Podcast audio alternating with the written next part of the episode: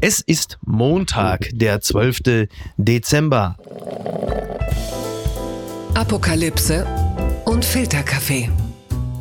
Die frisch gebrühten Schlagzeilen des Tages. Mit Mickey Beisenherz. Einen wunderschönen Montagmorgen und herzlich willkommen zu Apokalypse und Filterkaffee, das News Omelette. Und auch heute blicken wir ein wenig auf die Schlagzeilenmeldung des Tages. Was ist wichtig? Was ist von Gesprächswert? Worüber lohnt es sich zu reden? Und sie ist wieder an meiner Seite und sie ist also, also heiß wie äh, Frittenfett möchte ich sagen, ne? wie, wie Chico in der Philipp Plein Filiale mit mir über alles zu reden. Was ich eigentlich sagen wollte ist, äh, guten Morgen, Niki Hassania. Guten Morgen, Micky. Guten Morgen, Niki. Niki, ähm, das vorweg. Also wir können äh, begeistert in die Hände klatschen, denn äh, nach rund vier Wochen im All ist die unbemannte Orion-Kapsel der NASA-Mondmission Artemis 1 zurück auf der Erde, ist vor der Küste Mexikos äh, gelandet. Das, Splashdown. das ist richtig. Übrigens, als Kind der 80er frage ich mich natürlich immer, was das für schmutzige alte Männer sind, die das Ding Orion nennen oder ist das Artemis-Mission, also Artemis-Mission, das waren früher die Männer von der Ergo-Versicherung oder äh, Peter Harz und Konsorten, wenn sie irgendwie mal mit dem Betriebsrat mal irgendwo in so einen, ich sag mal, Sauna-Club gegangen sind. Und Orion, das kenne ich nur als Versand, da habe ich als Zwölfjähriger mich dran erfreut, wenn ich aus dem Altpapier irgendwo diese Kataloge, aber das sind vielleicht Dinge, die jetzt auch gar nicht hierher hören, muss ich sagen. Mir wird gerade bewusst, wie alt du bist. Ich habe davon noch nie gehört, was aus der guten alten, weiß ich nicht, Praline geworden Die Schlagzeile des Tages. Rente erst mit 67. Kanzler Scholz will weniger Frührentner. Das schreibt die Berliner Morgenpost. Olaf Scholz fordert verschiedene Schritte, um Lücken am Arbeitsplatz zu schließen. Dazu gehört, dass mehr Menschen bis 67 arbeiten. Ja, er äh, sagt, die Regierung korrigiert damit Fehler der Vergangenheit und reagiert auf den Mangel von Arbeitskräften in Deutschland. Ne? Also es, müssen insgesamt die Lücken am Arbeitsmarkt äh, geschlossen werden. Es ist ja so, dass Olaf Scholz gesagt hat, Fachleute sagen, dass bis Ende des Jahrzehnts etwa 6 Millionen Fachkräfte auf dem Arbeitsmarkt fehlen werden, bis 2035 wohl 7 Millionen. Einiges können wir auffangen, indem wir bessere Startmöglichkeiten für junge Leute schaffen und in die berufliche Aus- und Weiterbildung investieren. Ja, also Olaf Scholz möchte quasi, also dass die Rente so spät wie möglich eingegangen wird. Ist das äh, schon ein Wink, dass Friedrich Merz nach Möglichkeit bitte Kanzler werden soll? Oder was, was soll das bedeuten? Wie Ich will er fand- da reinquatschen? Ich fand interessant, als ich 67 gehört habe, Ja.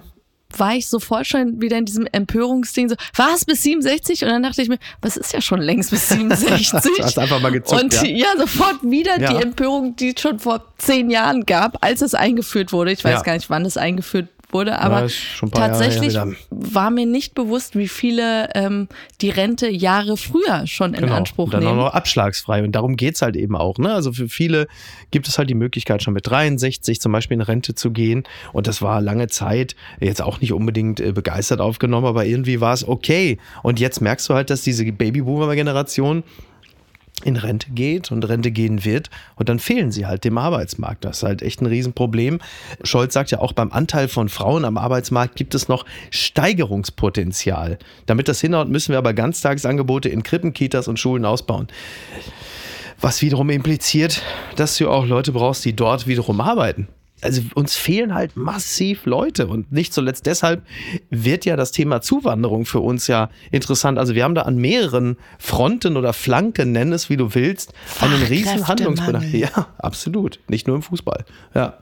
Da sollte man sich jetzt an dieser Stelle den Podcast von Precht und Lanz nochmal anhören zum Bitte? Thema, zum Thema Rentensystem, weil der Arbeitgeberpräsident Dulga warnt ja vor einem Zusammenbruch des Sozialsystems.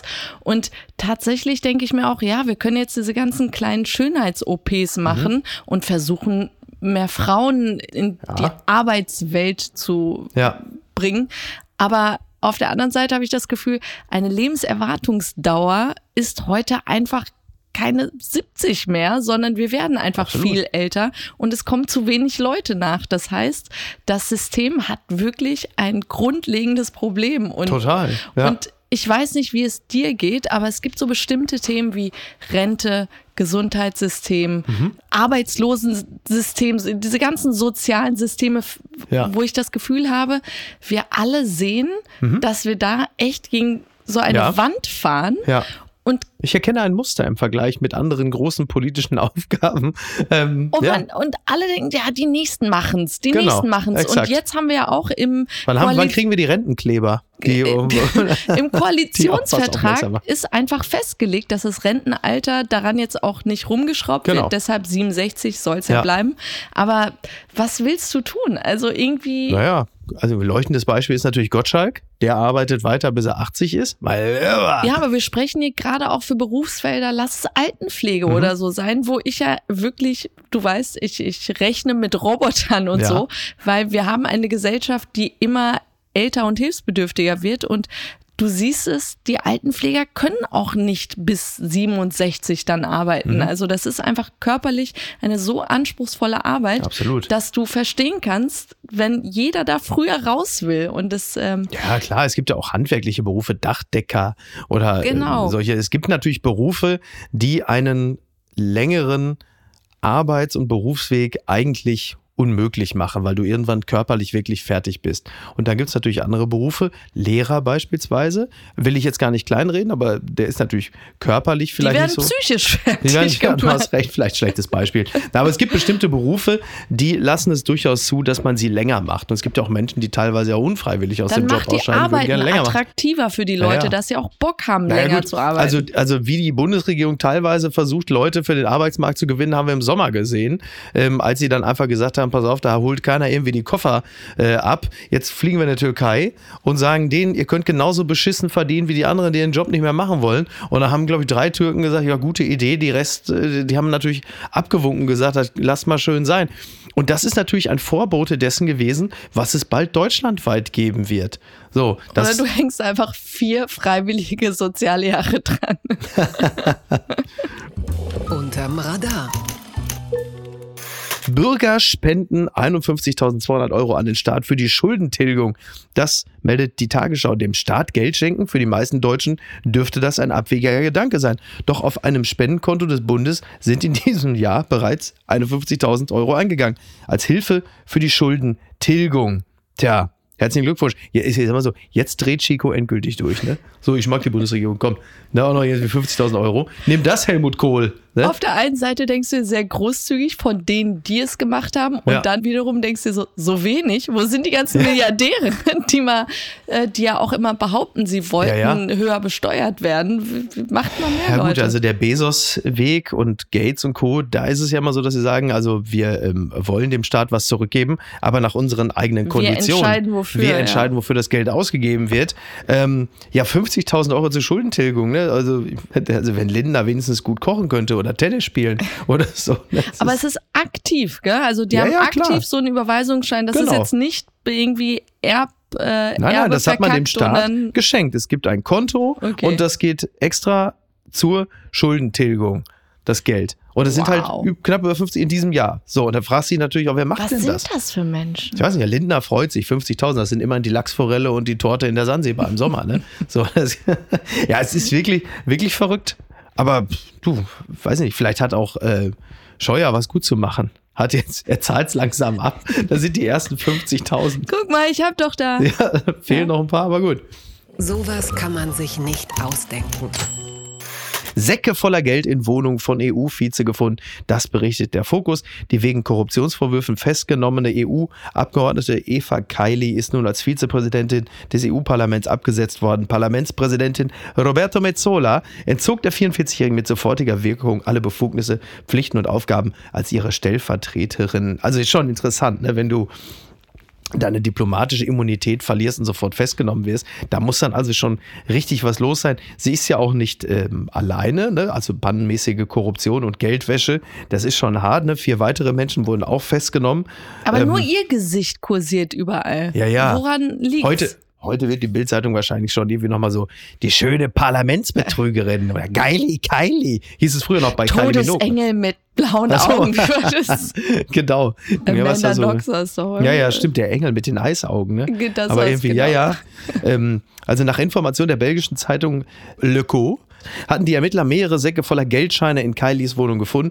Die Polizei veranlasste demnach die Durchsuchung der Räumlichkeiten, nachdem sie Kylies Vater mit einer großen Menge Bargeld in einem Koffer angetroffen hatte. Naja, und es geht halt darum, äh, dass es wohl Schmiergeldzahlungen von Katar gegeben haben Wie soll. kommen denn die Kataris da drauf, dass Also- also, Geld irgendwas einkaufen Muss man wirklich könnte? sagen. Also das, wenn jetzt sogar schon Katar irgendwo in, in dubiose Zahlungen verwickelt ist, dann ist das nicht mehr mein Land. Also Und es hat ja auch funktioniert insofern, als dass man sehen kann, sie hat ja noch neulich eine Rede gehalten, in der sie Katar gelobt hätte. was hat sie gesagt? Today I'm Qatari, today I'm gay, today I'm RF.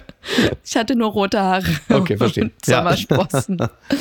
Ähm, ja, dass sie Katar gelobt hätte, was denn so eine WM doch Mhm. Ja. kulturell da in Bewegung gebracht hätte. Und du denkst dir, Uh, also so ein paar Geldsäcke sind ein sanftes Ruhekissen, was einem plötzlich auch so einfällt, wenn einem mal richtig ausgeschlafen ja, war. es so. ist einfach Öl für, für all die, die immer EU-kritisch waren und Öl ist gesagt in dem Zusammenhang natürlich auch äh, ein sehr schönes, gelungenes Ja, Bild. die die EU als Monsterapparat und Geldfresser kritisieren. Ja, also der EU-Hoodie äh, wird auch immer weniger äh, mit Würde und Stolz getragen, haben wir schon gesagt. Und du denkst dir natürlich übrigens auch, wenn das jetzt ein Fall ist, der jetzt mal aufgefallen ist, Mhm. genau wie mit den Reichsbürgern, was ist noch im Argen? Was, was ist passiert, wovon wir keine Ahnung ja, haben? Ja, klar. Du, äh, ganz lustig. Ich wollte ja heute tatsächlich auch schon bei Twitter eigentlich schon genau schreiben, diese kriminellen Banden, wegen der die das Bargeld abschaffen wollen, die sitzen in Brüssel oder so, wollte ich schreiben. Da dachte ich mir schon, sch- schreib's mal nicht direkt so, sonst bedienst du plötzlich schon rechte Narrative, weil, ne, EU-kritisch und so.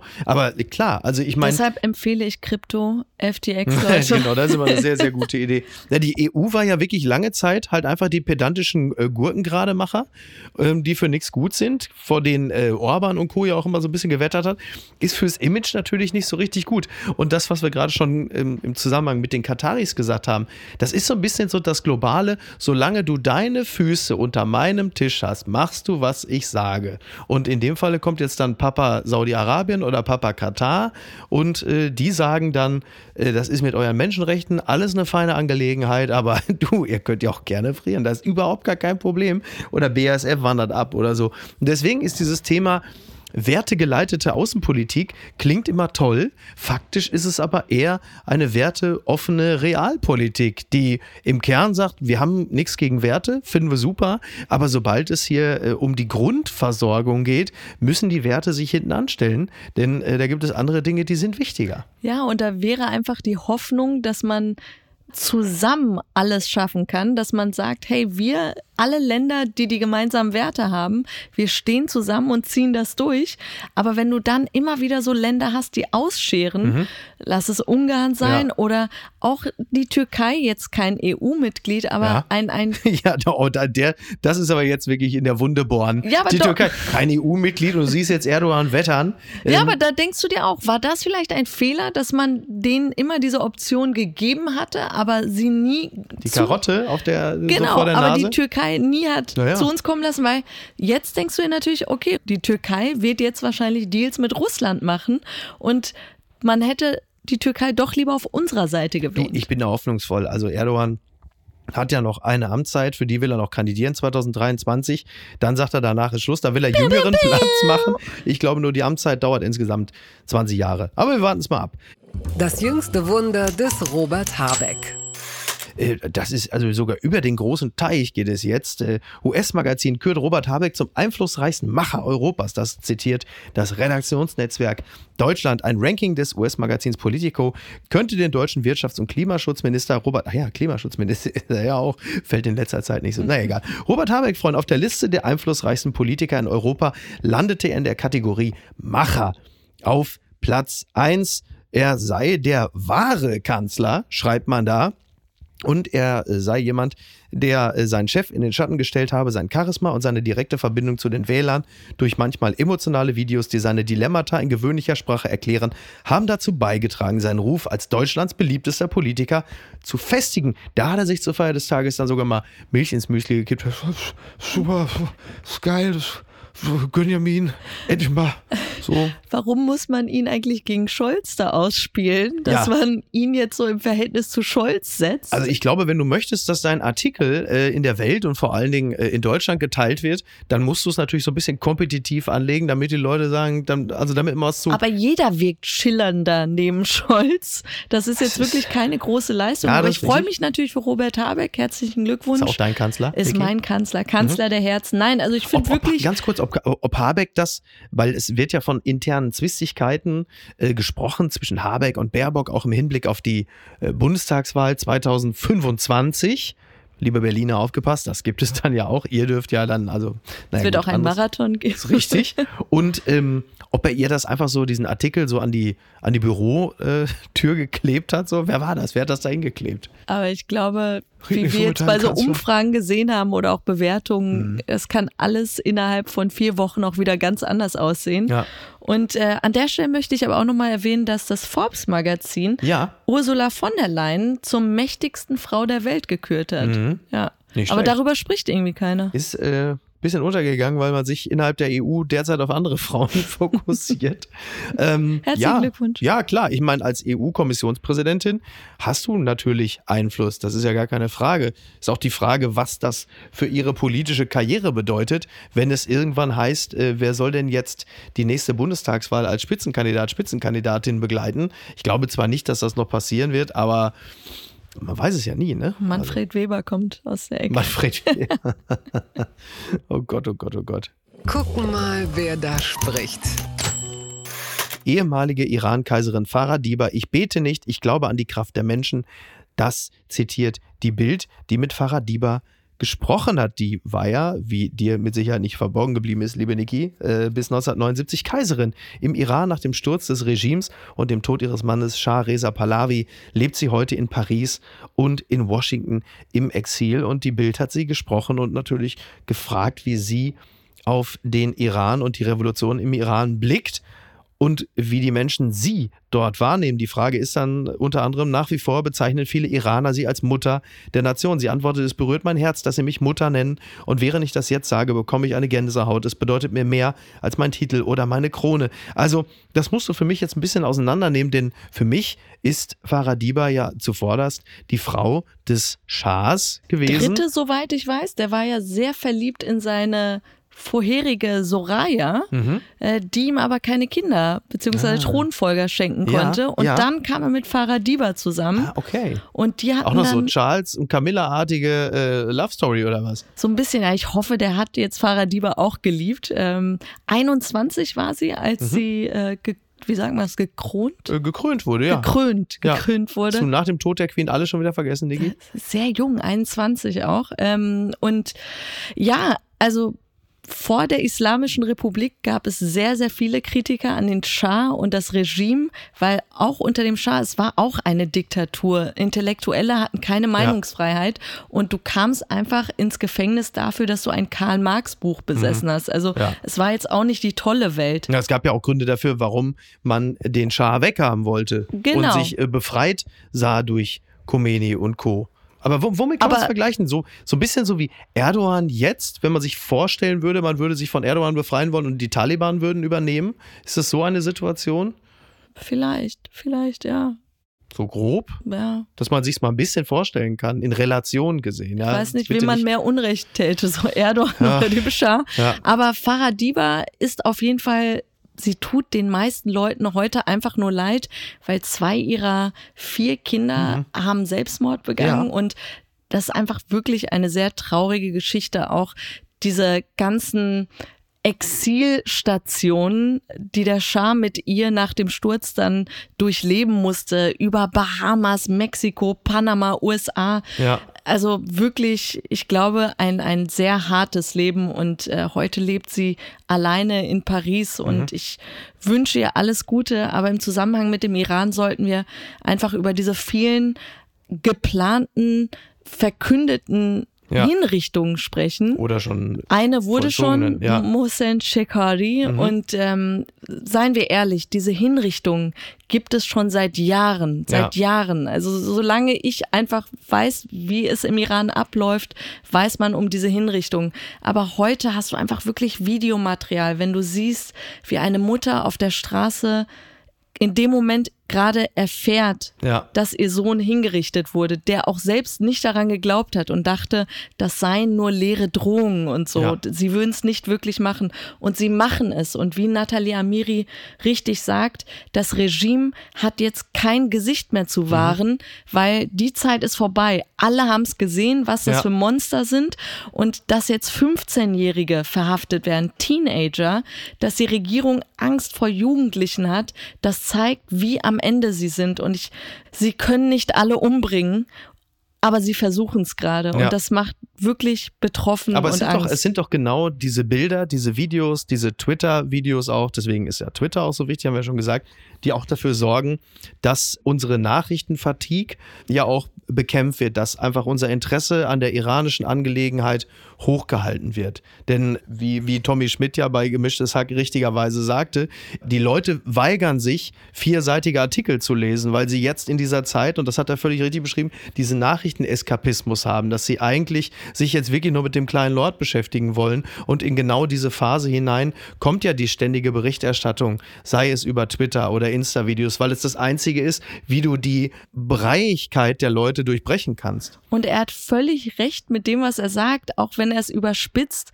und humorvoll, wie es in diesem humorvollen Podcast auch immer stattfindet, wenn er es so formuliert. Und es tut mir wirklich leid, weil Tommy Schmidt, du weißt, ich bin mit ihm befreundet und wir sprechen privat viel darüber und ausgerechnet ihn dann auszumachen als jemand, der die Nachrichten im Iran nicht ernst nimmt oder sich gar lustig macht darüber, absolut fast schon bösartig, ja, ihm sowas ich, vorzuwerfen. Genau, ich, ich, äh, würde einfach grundsätzlich, nicht nur in diesem Zusammenhang, aber auch da dazu raten, sich einfach das ganze Bit anzuhören. Dann wird natürlich völlig klar, dass das nichts anderes ist als eine sehr kluge Reflexion äh, der Aufmerksamkeitsökonomie der, Aufmerksamkeits, ja. der Medien. Und das ist total richtig. Und ähm, das hat er sehr, sehr gut beschrieben, mit der nötigen Härte übrigens auch, wie ich finde. Und in dem Zusammenhang kann ich nur sagen, ich finde es immer bedauerlich, wenn Leute, die klug über diese Themen berichten, äh, sich dazu hinreißen lassen, plötzlich noch so Binnenfronten aufzumachen. Ja, vor allem, wenn du einfach weißt, er ist nicht der Feind, im Gegenteil, so, er steht auf der richtigen Seite, er kämpft auch äh, für das Richtige und du denkst dir so, er ist jetzt also der Feind. Okay, also nicht die Mullahs oder die Politiker, die keine Aufmerksamkeit dafür aufbringen, sondern ein Satiriker. Kontext, einfach immer ja. gerne Kontext, hilft sehr. Papala Paparazzi. Netflix-Doku über Harry und Meghan. Nach 17 Minuten erwähnt er Diana, so schreibt Anja Rützel über die Doku im Spiegel. Der Weg zum erwarteten Skandalhäppchen führt durch tiefe Schmalzsümpfe. Ich hatte meine Karriere, ich hatte mein Leben, ich kannte meinen Weg, sagt Meghan, Herzogin von Sussex. Sie seufzt tief und dann kam Age. Und mit Age ist nicht Heroin gemeint, sondern Harry. Das muss man, der hat dem einen oder anderen Amerikaner, wir wissen um deren Probleme, manchmal auch erklären. Ähm, Anja Rützel hat das Ganze auch gesehen. Das finde ich insofern immer ganz beruhigend, weil sie einerseits natürlich sehr humorvoll und, Ach, ähm, und, und tief, aber halt eben auch aus einer femininen Perspektive über das Thema schreibt. Und sie schreibt die durchsichtige dramaturgische Idee hinter dieser ausgestellten Kuschelseligkeit. Natürlich empfindet man es dann als umso gemeiner, wenn gewissenlose Menschen das Weihnachtsfilmreife Idyll bedrohen. Tja. Wie fandest du die Doku? Die drei Folgen bis jetzt M? Ja, man ist ja N.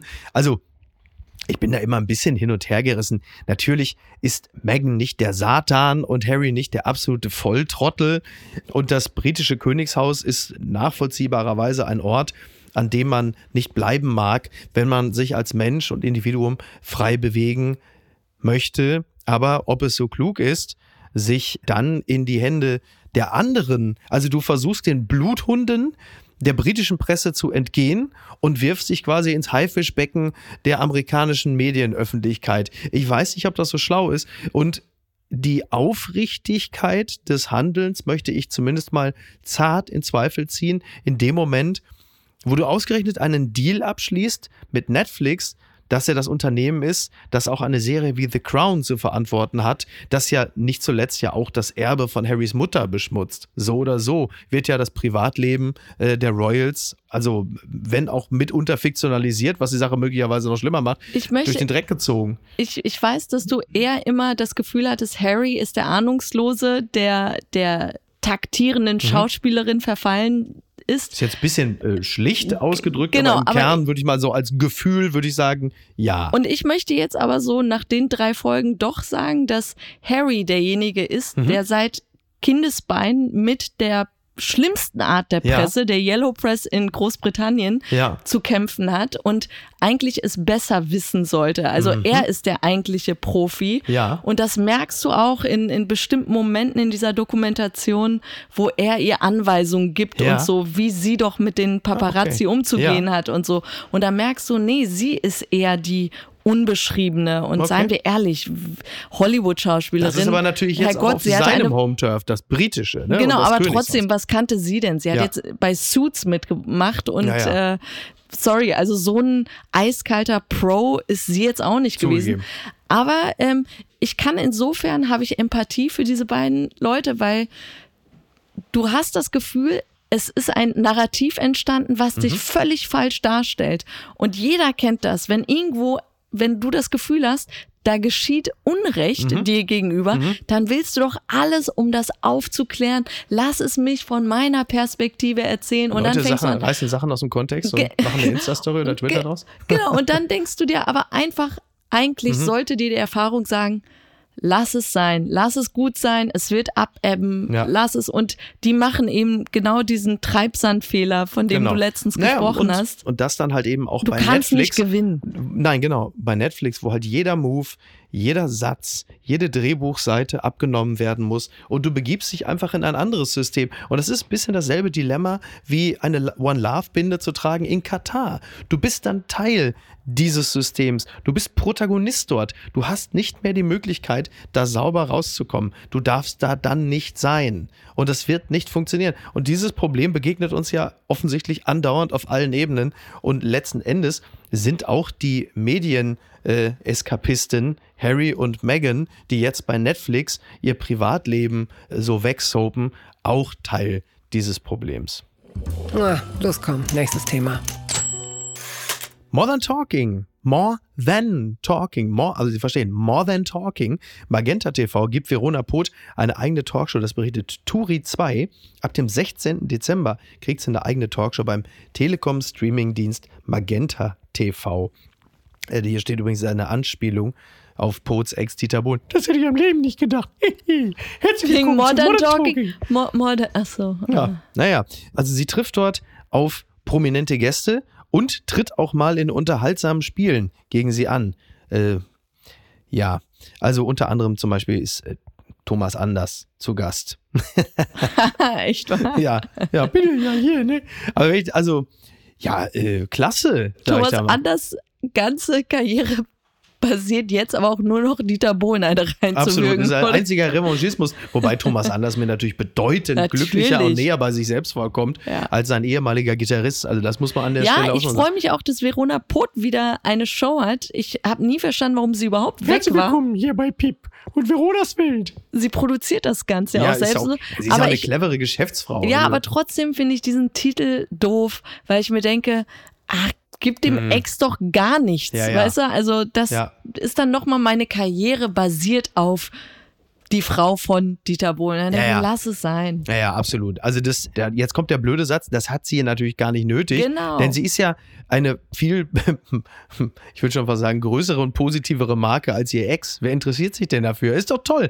Sie ähm, ist mega. Mega. Du, das, also, kann man da irgendwie, sag mal, äh, kann man da irgendwie klagen oder so, hol ich nochmal richtig was raus. Das ist ja mega. Das ist ja Markenverletzungsrechte, da muss ja was gehen. Ähm, aber es dürfen ja momentan ja sowieso sehr viele Leute jetzt moderieren oder wieder moderieren, wie Verona. Ähm, das bringt mich natürlich zum Jahresrückblick bei RTL mit Tommy Gottschalk und mein Wie gut hat der bitte ausgesehen? Wer, äh, Gottschalk? Total Du bist zeitlos. wirklich mittlerweile, du bist doch wirklich nicht mehr Die Herrin. sehen alle so gut Sinne. aus. Die sehen aus wie früher einfach. Ja, gut, da gibt's ja auch, also, ne? Und, äh, ja, und Gutenberg, Gutenberg, ich fand seinen Moderationsstil dahingehend interessant, als ich das Gefühl hatte, RTL sendete eine äh, verfrühte Weihnachtsansprache von Bundeskanzler Gutenberg. Bedeutungsschwanger? Ein bisschen, ja, der ist so, da ist so die Bedeutungsschwangerschaft so richtig in jeden Satz reingesackt bei den Zwischenmoderationen. Also ist jetzt alles okay, Aber ja. Mhm. es ist deine Theorie. Meine Theorie ist, dass er so unsicher war, Ja. irgendwie sich zu verbabbeln oder so, Mhm. dass er lieber alles langsam ja. gesprochen und Nee, er hat es ein bisschen gelesen hat. gelindert. Er hat es ein bisschen gelindert. Das war so ein bisschen Hauchregierungserklärung. So. Aber jetzt, ach, alles okay. Also ist auch kein Drama Ja, irgendwie. dann kann man wieder einstellen. Ja, boah, von mir aus, äh, bitte, ne? Ich war ja sowieso, ich habe ja nur gewartet, bis Chico endlich kommt, ne? Ich wollte einfach nur wissen, was Küche war mit der Doktorarbeit? Genau. Erzähl uns, was da abgegangen ist. Ach ja, Chico, ich habe mich gefreut, dass Chico da war. Ist doch top, oder? Bester Gast. Bester Gast. Riesen. Äh, Chico, erzähl mal, warum du die 50.000 überwiesen hast bei Linda aufs Konto. Fantastisch. Ja, man muss ihn einfach lieben, ne? Oder? Wirklich sympathisch und Ja. ich sagte ja dann auch zu dir so, ah, ich freue mich so für ihn, dass er 10 Millionen Ja. gewonnen hat. Total. Es ist ein modernes Märchen, da muss man einfach sagen. Ich hoffe, äh, es Da hat jemand auch Spaß an seinem Geld und Ich find das- zeigt es, irgendwie hat das was. Ich glaube, mag ich glaube, also Gottschalk war übrigens in diesem Interview mit Chico auch ganz bei sich selbst. Da war der Gottschalk auch richtig gut, weil er natürlich, da konnte er so ein bisschen rumflapsen. Das tat dann auch niemandem weh. Chico schon mal gar nicht, weil er natürlich auch, weil Chico sagte, so, dass sein Gewinn bedeutet, der zeigt jetzt anderen, dass es jeder schaffen kann. Und dann sagte Gott, ja, wenn man Lotto gewinnt, dann ja. So, ist natürlich einfach lustig. Aber Chico ist wie Jeremy Fragrance, da brauchst du einfach nur eine Kamera draufhalten Absolut. und er unterhält. Du brauchst Ja, ja. noch nicht mal die zweite Person, Ja, mit dem er Ping-Pong spielen kann, sondern es ist einfach unterhaltsam. Total. Du hörst ihm gerne zu. Total, absolut. Und ich glaube, Gottschalk hatte auch deshalb so Spaß, weil Gottschalk ist ja gefühlter Ami. Und das ist natürlich so the American way of life. Ne? So, ich kaufe mir einen Ferrari, ich kaufe mir einen Porsche. Ne? Und in Deutschland stechen sie dir den Reifen kaputt, wenn du dir mal ein teures Auto leistest. In Amerika drüber, da klatschen die, klatschen die Obdachlosen Applaus. Ja, naja, man kennt das ja. Der Trick der Woche. Es gibt eine sogenannte, äh, äh, die STB Expo, die Fachmesse für Ihre Steuerkanzlei. Ja, das ist, ich, habe das der Seite entnommen. Nach den sehr erfolgreichen Messen in Köln und München geht die STB Expo den nächsten Schritt und findet im Jahr 2023 in drei der wichtigsten Metropolen Deutschlands statt. Also es ist die Fachmesse der Steuerbranche. Und wer tritt da am 27.06. in München als Redner auf? Uli Hoeneß. Bitte, ja, ich mach's das. Ja, eure scheiß Stimmung, das seid ihr dafür verantwortlich. Ist das nicht fantastisch? Ich hatte die Meldung gar Ja. nicht gelesen, aber wie Ja. gut.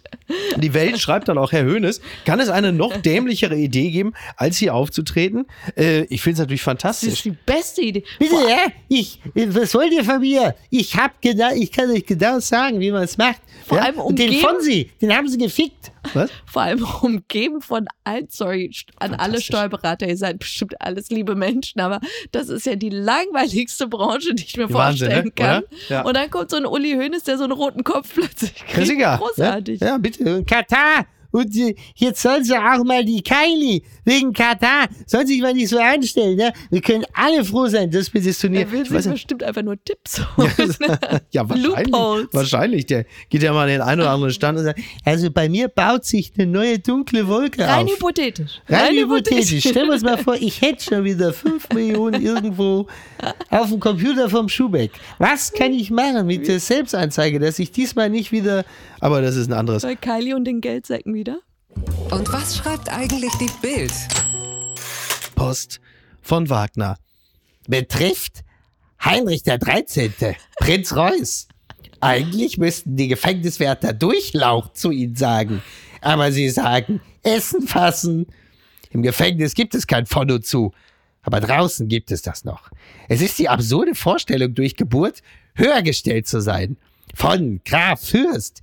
Ich glaube, dass Heinrich der 13. Prinz Reuß es liebte, von den Reichsbürgern gehuldigt zu werden. Man küsst seine Hand wie einem König. Er hatte auch das Flair des Adligen, die englischen Tweedjackets, das Einstecktuch. Natürlich besaß er einen Golfclub. Auf seinem Adelswappen sind ein Fürstenhut und ein Hermelinmantel zu sehen. Darunter steht Bau auf Gott. Er sitzt da nun in seiner Zelle. Die Finanzen des Prinzen sind angespannt. Eigentlich steht er vor der Pleite. Wenn sein Kopf ein Topfdeckel wäre und man ihn hochhebt, was für eine Scheißsuppe sehen wir dann? Antisemitismus, Rothschild-Verschwörung. Es ist gut, dass die Gefängniswärter sagen, Essen fassen, Herr Reuss. Ihr Franz Josef Wagner. Bitte, ja? Das, Ach, er ist immer die gut. Scheißsuppe. Wahnsinn, ey. Oh Mann, oh, mir fällt gerade ein, meine Bahncard läuft morgen aus. Kaufst du denn neu? Das bedeutet wieder wieder ein in Jahr. 2025. Das bedeutet wieder ein Jahr fluchen, wenn man irgendwo in, in Hamm, Osnabrück oder Hannover gestrandet ist. Wobei äh, auf dem Bahnhof in Osnabrück, da gibt's Olafs Laden. Das ist so ein kleiner Kiosk. Ich glaube, es ist irgendwie an äh, äh, Gleis 8 oder so. Und da gibt's auch einen Automat, der macht eine relativ schöne, dünne Suppe, muss man sagen. Also, es ist nicht alles schlecht in Deutschland. An dieser Stelle noch ganz herzlichen Glückwunsch an Jürgen Bangert, a.k.a. Elvis Eifel, der Telefonschreck der NRW Lokalradios. Happy Birthday. Happy mein Birthday. dicker Alles Lieb. Liebe, alles Ich hab Gute. dich lieb. Also, bis denn. Bleib gesund. Tschüss. Tschüss. Apokalypse und Filtercafé ist eine Studio Bummens Produktion mit freundlicher Unterstützung der Florida Entertainment. Redaktion Niki Hassania. Executive Producer Tobias Baukhage. Produktion Hanna Marahiel. Ton und Schnitt Niki Fränking. Neue Episoden gibt es immer montags, mittwochs, freitags und samstags. Überall, wo es Podcasts gibt. Stimme der Vernunft und unerreicht gute Sprecherin der Rubriken Bettina Rust.